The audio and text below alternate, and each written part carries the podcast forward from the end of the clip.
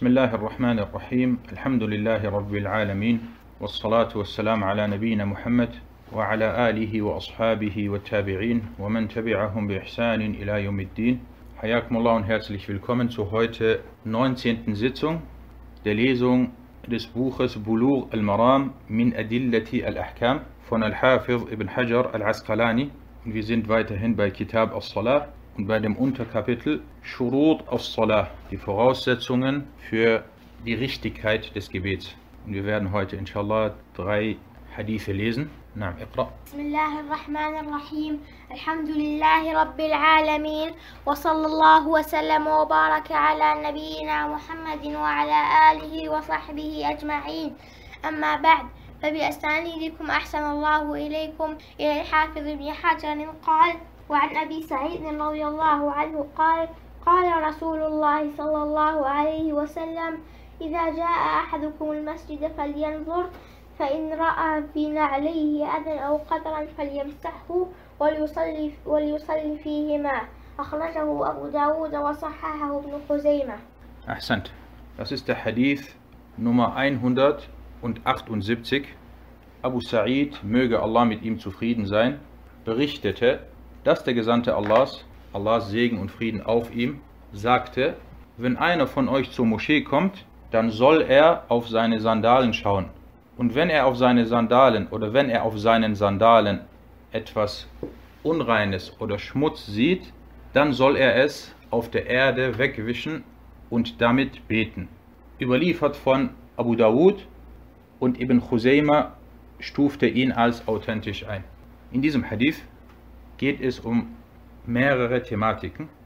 Hauptsächlich geht es aber darum, wie geht man vor, wenn man mit Sandalen oder Schuhen eine Moschee betreten will und hierbei feststellt, dass Unreinheiten an den Schuhen oder an den Sandalen vorhanden sind.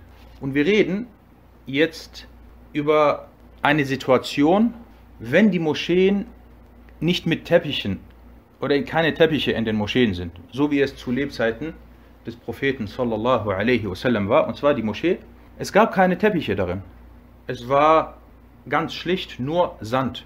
Die Leute sind dann mit Sandalen in die Moschee reingekommen. Und dazu kommen wir inshallah später dann nochmal zurück, dass hier unterschieden wird zwischen Moscheen, wie es heutzutage in den meisten Ländern der Fall ist, dass die Moscheen anders sind. Es gibt Teppiche, die ausgelegt sind oder ausgelegt werden. Kommen wir zu den Hadith-wissenschaftlichen Hadith Nutzen aus dieser Überlieferung. Und zwar, wir haben hier den edlen Sahabi Abu Sa'id al-Khudri, Malik, Sa'd, Sa'd ibn Malik ibn Sinan, Sa'd ibn Sinan ibn Malik. Und er gehört zu den Mukthirun, zu denjenigen, die sehr viele Hadithe über den Propheten والسلام, überliefert haben, zu den sogenannten zehn Mukthirun. Und er hat auch sehr lange gelebt. Abu Sa'id al-Khudri ist gestorben im Jahr 74 nach der Hijrah. Die Einstufung des Hadith, dieser Hadith, ist authentisch. Er wurde von Ahmed, Abu Dawud, Ad-Darimi und Ibn Khuzayma überliefert. Der Hadith wurde unter anderem über den Überlieferungsweg von Hamad ibn Salama, dieser über Abu Na'amah, dieser über Abu Nadhrah und dieser über Abu Sa'id überliefert. Und Imam Abu Dawud schwieg über den Hadith, nachdem er ihn überlieferte, was darauf hindeutet, dass der Hadith bei ihm zumindest als gut oder brauchbar einzustufen ist. Abu Hatim al-Razi, der große Hafiz, stufte den Hadith als verbunden und richtig ein. Und Ibn Khuzayma überlieferte diesen Hadith in seinem Sahih-Werk. Und wenn Ibn Khuzayma einen Hadith in seinem Sahih-Werk überliefert und nicht sagt, dann deutet das darauf hin, dass er ihn auch als authentisch eingestuft hat. Und meistens ist es so, wenn es eine Illa, also wenn es einen Fehler gibt in dem Hadith und der Hadith nicht richtig ist, dann weist er im Voraus darauf hin, indem er sagt, in sahhal khabar. Er kommt dann mit dem Kapitel und dann sagt er, und diesbezüglich wurde ein Hadith überliefert, falls er authentisch sein sollte. Und wenn er das sagt, dann bedeutet das, dass er den Hadith nicht als authentisch einstuft. Und unser Sheikh Abdullah Sa'ad stufte den Hadith ebenfalls als authentisch ein. Kommen wir zu, den, zu dem zweiten Bereich, und zwar die viertwissenschaftlichen Nutzen, welche wir aus dieser Überlieferung entnehmen. Und da sind einige wichtige Sachen, die jetzt kommen. Erstens, dieser Hadith ist ein Beleg dafür, dass es erlaubt ist, in Sandalen und Schuhen, beziehungsweise mit Sandalen und Schuhen zu beten, wenn man sich vergewissert hat, dass diese sauber sind. Und Abu Ja'far al-Tahawi al-Hanafi berichtete, dass die Hadithe hinsichtlich der Erlaubnis, in Sandalen beten zu dürfen, mutawatir sind. Mutawatir bedeutet, sie wurden in großer Anzahl überliefert.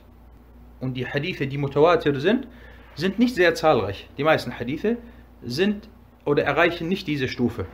Und Suhail merkt sich einige Sachen hinsichtlich dem, was wir gesagt haben und hinsichtlich Abu Ja'far al-Tahawi.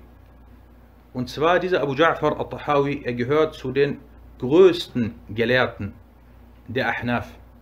Und er ist Schüler von Imam al-Shafi'i, sogar in zweiter Generation. Er war zunächst Shafi'i, dann hat er seine Madhab geändert und er wurde zu, zum Hanafi. Dieser Abu Ja'far al-Tahawi stammte aus Ägypten und dieser Abu Ja'far al-Tahawi zählt vor allem im Bereich der Hadith-Wissenschaften zu den wissendsten Ahnaf. Und bei den Hanafiya ist es so, dass einige oder manche von ihnen diesbezüglich in dieser Wissenschaft nicht sehr stark waren wie die anderen Gelehrten. Dieser Abu Ja'far al-Tahawi dagegen, wie gesagt, er gehörte zu den großen Huffaz seiner Zeit und er hat ein großes Werk, einige große Werke verfasst, unter anderem das Werk Sharh Ma'ani al-Athar.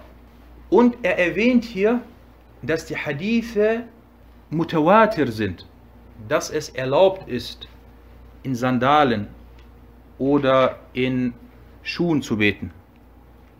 Und wenn ein unwissender Laie kommen sollte, irgendwann mal, der sich der hanafitischen Rechtsschule zuschreibt, dann sagt man ihm, dann sagt Suhail zu ihm, dass Abu Ja'far al-Tahawi sogar gesagt hat, dass die Hadithe diesbezüglich mutawatir sind. Der zweite Punkt, den wir, der zweite Nutzen, den wir aus diesem Hadith entnehmen, sollten die Sandalen und Schuhe schmutzig sein, darf man damit nicht die Moschee betreten. Manche Gelehrte erwähnten jedoch, dass dies auf Moscheen bezogen ist, in denen kein Teppich ausgebreitet wurde. In diesem Fall, also sollten Teppiche vorhanden sein, zieht man die Sandalen und Schuhe auch aus, so wie es heute der Fall ist. Also man darf jetzt nicht sagen, okay, das ist Sunna oder das ist eine Sache, die, es, die erlaubt ist. Ich betrete dann mit Schuhen die Moschee. Der dritte Nutzen, es kam zu Unstimmigkeiten, ob das Gebet mit Sandalen erlaubt und lediglich eine Erleichterung ist oder erwünscht und eine Sunna.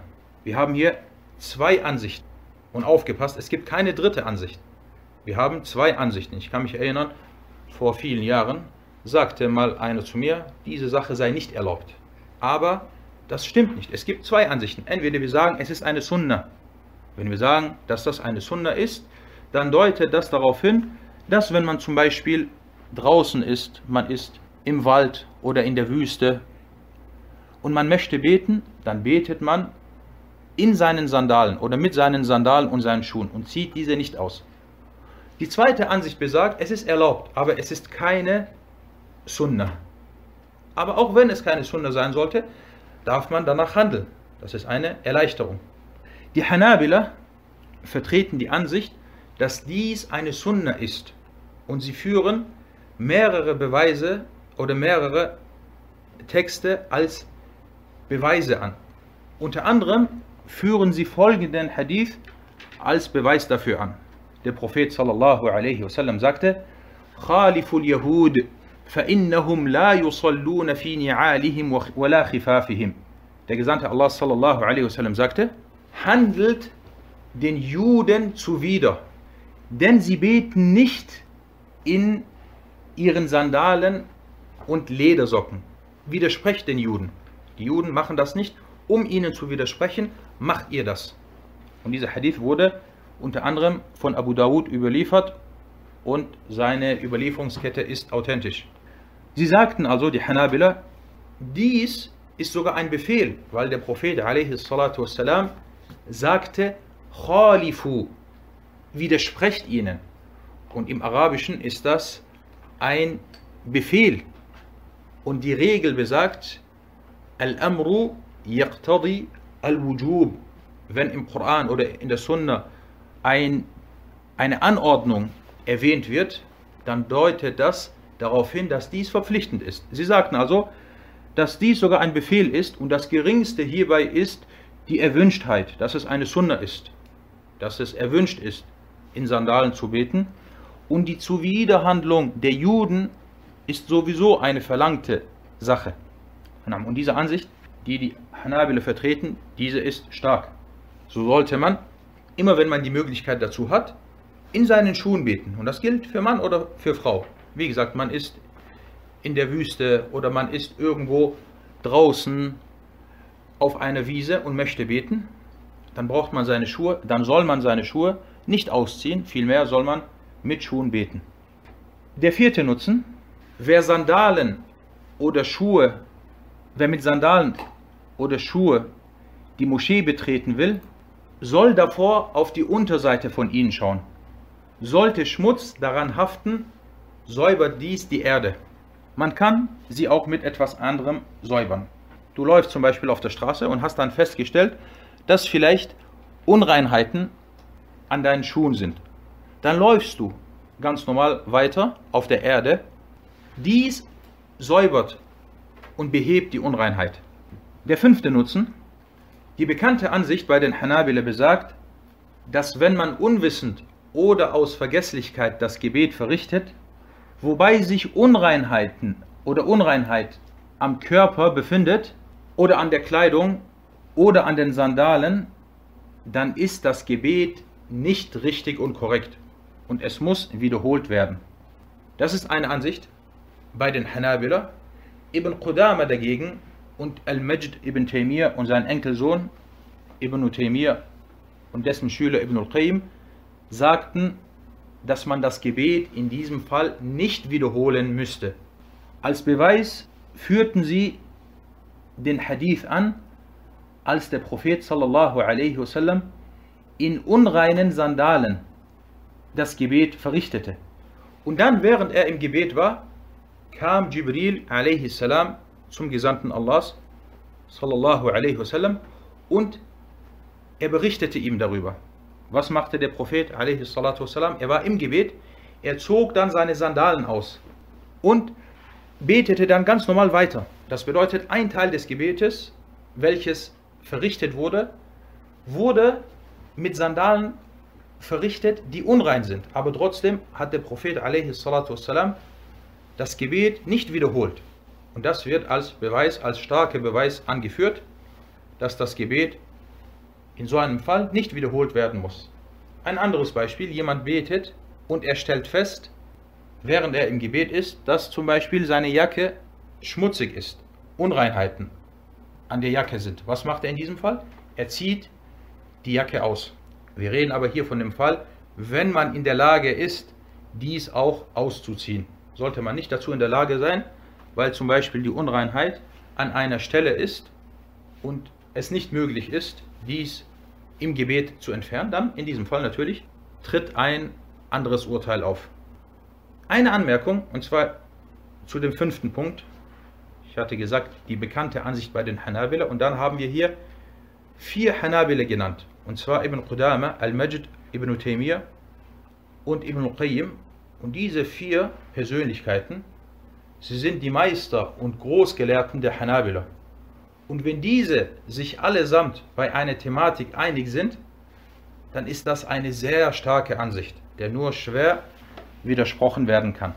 Na, das soweit zu diesem Hadith. Kommen wir zum nächsten Hadith. اقرأ. قال المصنف وعن أبي هريرة رضي الله عنه قال قال رسول الله صلى الله عليه وسلم إذا وصي أحدكم الأذى بخفيه فطهروهما التراب أخرجه أبو داود وصححه ابن حبان Ahsant.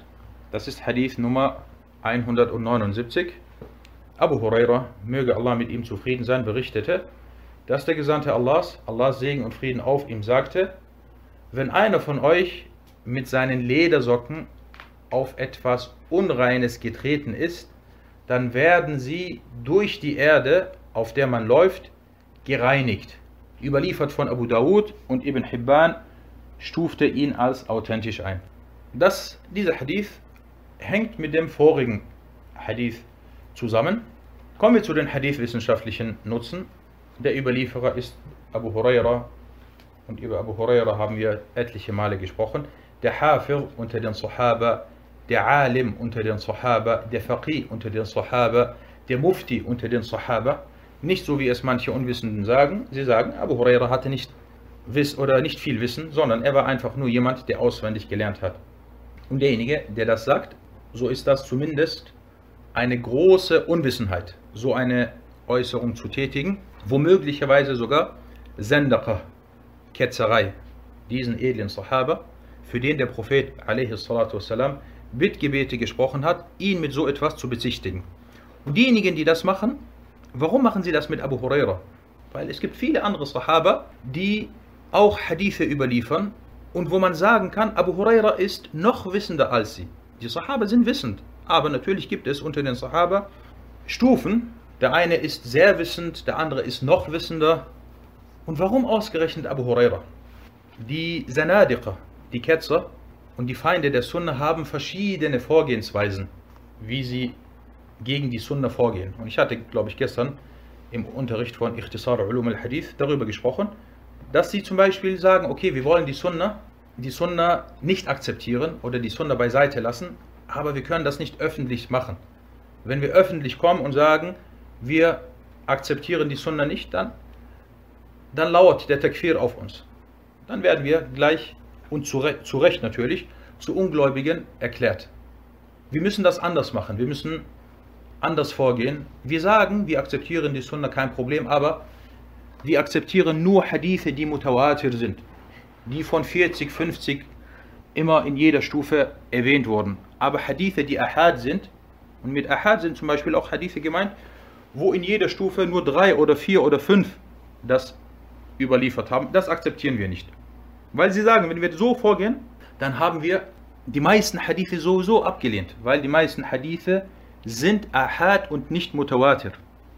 Und Shaitan hat ihnen das eingegeben dann haben sie versucht, auf diese Art und Weise die Sunna abzulehnen. Und sie sind Feinde der Sunna, diese Leute, die so vorgehen, wie zum Beispiel die Mu'tazila, die Jahmiya, viele Asha'ira und viele Sekten in der heutigen Zeit, die vorgeben, sie würden Gutes für die Muslime wollen und sie würden die Khilafa wollen und sie würden die Einigkeit der Muslime wollen. Ihr seid Feinde der Sunna. Und in dem Moment, wo ihr mit den Mu'tazila übereinstimmt diesbezüglich, seid ihr Mu'tazila. Ihr übereinstimmt mit den Mu'tazila in einem ihrer bekanntesten Ansichten. Und das muss man sich immer vor Augen halten und auf diese Art und Weise dann auch mit den Leuten umgehen.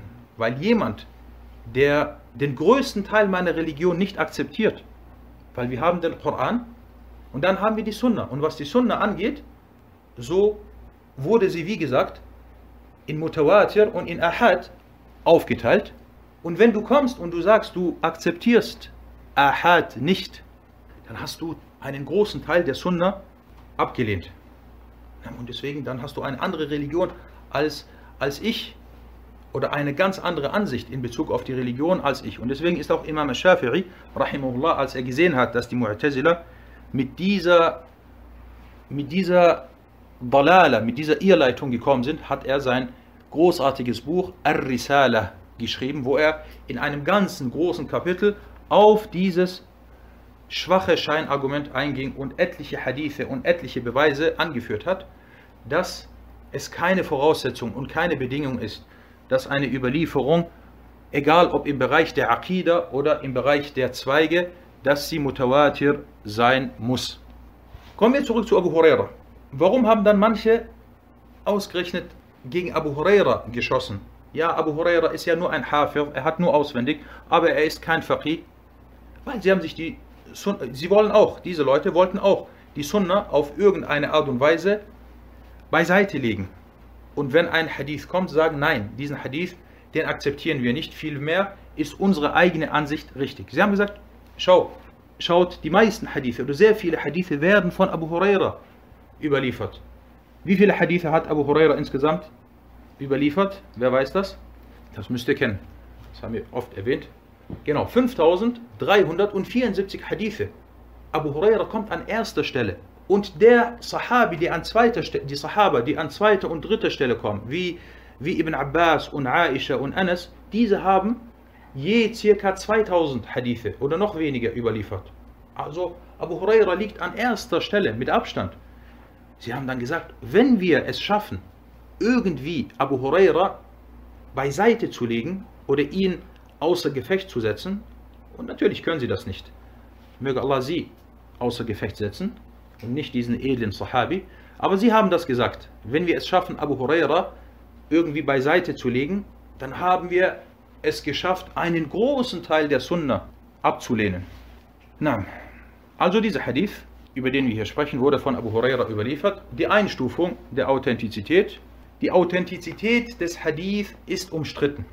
Dazu kommen wir gleich, warum das so ist. Der Hadith wurde von Abu Dawud und Ibn Hibban überliefert. Abu Dawud hat ihn sogar an drei Stellen überliefert. Er wurde über die Überlieferungs Kette oder über den Überlieferungsweg von Muhammad ibn Kathir. Dieser über Al-Awza'i, dieser über Sa'id ibn Abi Sa'id Al-Maqburi, dieser über seinen Vater und dieser über Abu Huraira überliefert. Wir haben hier in der Kette einen Mann, einen Überlieferer namens Muhammad ibn Kathir As-San'ani. As-San'ani bedeutet, er stammte ursprünglich aus Sana'a. Und Sana'a ist die bekannte Stadt im heutigen Jemen. Und dieser Muhammad ibn Kathir al-San'ani wurde von Ahmed al-Bukhari, Abu Hatim, al-Nasai und Ibn Adi und anderen als schwach eingestuft. Ahmed sagte sogar, Laysa bi er ist nichts. Abu Dawud überlieferte den Hadith mit drei verschiedenen Ketten. Und es scheint so, und Allah weiß es am besten, dass er damit indirekt auf die Unstimmigkeiten hinweisen wollte. Weil das macht manchmal Abu Dawud. Manchmal schweigt er, manchmal spricht er ganz klar und deutlich und sagt, dieser Hadith ist schwach aus dem und jenem Grund. Und manchmal macht er Ilmah, äh, Telmih, also er weist indirekt darauf hin, wie zum Beispiel in diesem Fall. Wallahu ta'ala a'lam. Der große Hafir Abu Ja'far al-Uqayli stufte den Hadith als schwach ein in seinem Buch, in seinem großartigen Buch Ad-Du'afa, aber er erwähnte dann, dass es eine andere Überlieferung mit einem ähnlichen Wortlaut gibt, der gut ist. Ibn Hibban und Al-Hakim stuften diesen Hadith als authentisch ein, da sie ihn in ihrem Sahih, in ihren Sahih-Werken überlieferten. Und Sheikh Abdullah Sa'ad stufte den Hadith als schwach ein. Na, Wallah ta'ala a'lam, dieser Hadith mit dieser Kette hier ist nicht sehr stark. Kommen wir zu den fiqh-wissenschaftlichen Nutzen, die wir aus dieser Überlieferung entnehmen. Erstens, aus dem Hadith entnimmt man, dass die Erde die Unreinheiten beseitigt. Zweitens, die Beseitigung der Unreinheit der Ledersocken etc. erfolgt durch das Berühren der Erde und das Reiben daran, selbst wenn man kein Wasser benutzt. Wie schon vorhin erwähnt, du hast zum Beispiel Unreinheiten an deiner Schuhsohle und du läufst dann auf dem Weg auf der Erde und normalerweise ist es so, dass immer Staub auf dem Boden vorhanden ist. Dies säubert und entfernt oder bereinigt diese Unreinheit. Diese Handlung ist ein Beleg für die Leichtigkeit in der Religion. Da es oft vorkommt, dass die Socken, insbesondere von unten, mit Unreinheiten in Kontakt kommen. Und in diesem Fall reicht es, reicht es, wenn du ganz normal auf dem Boden läufst, das säubert dann und behebt diese Unreinheit.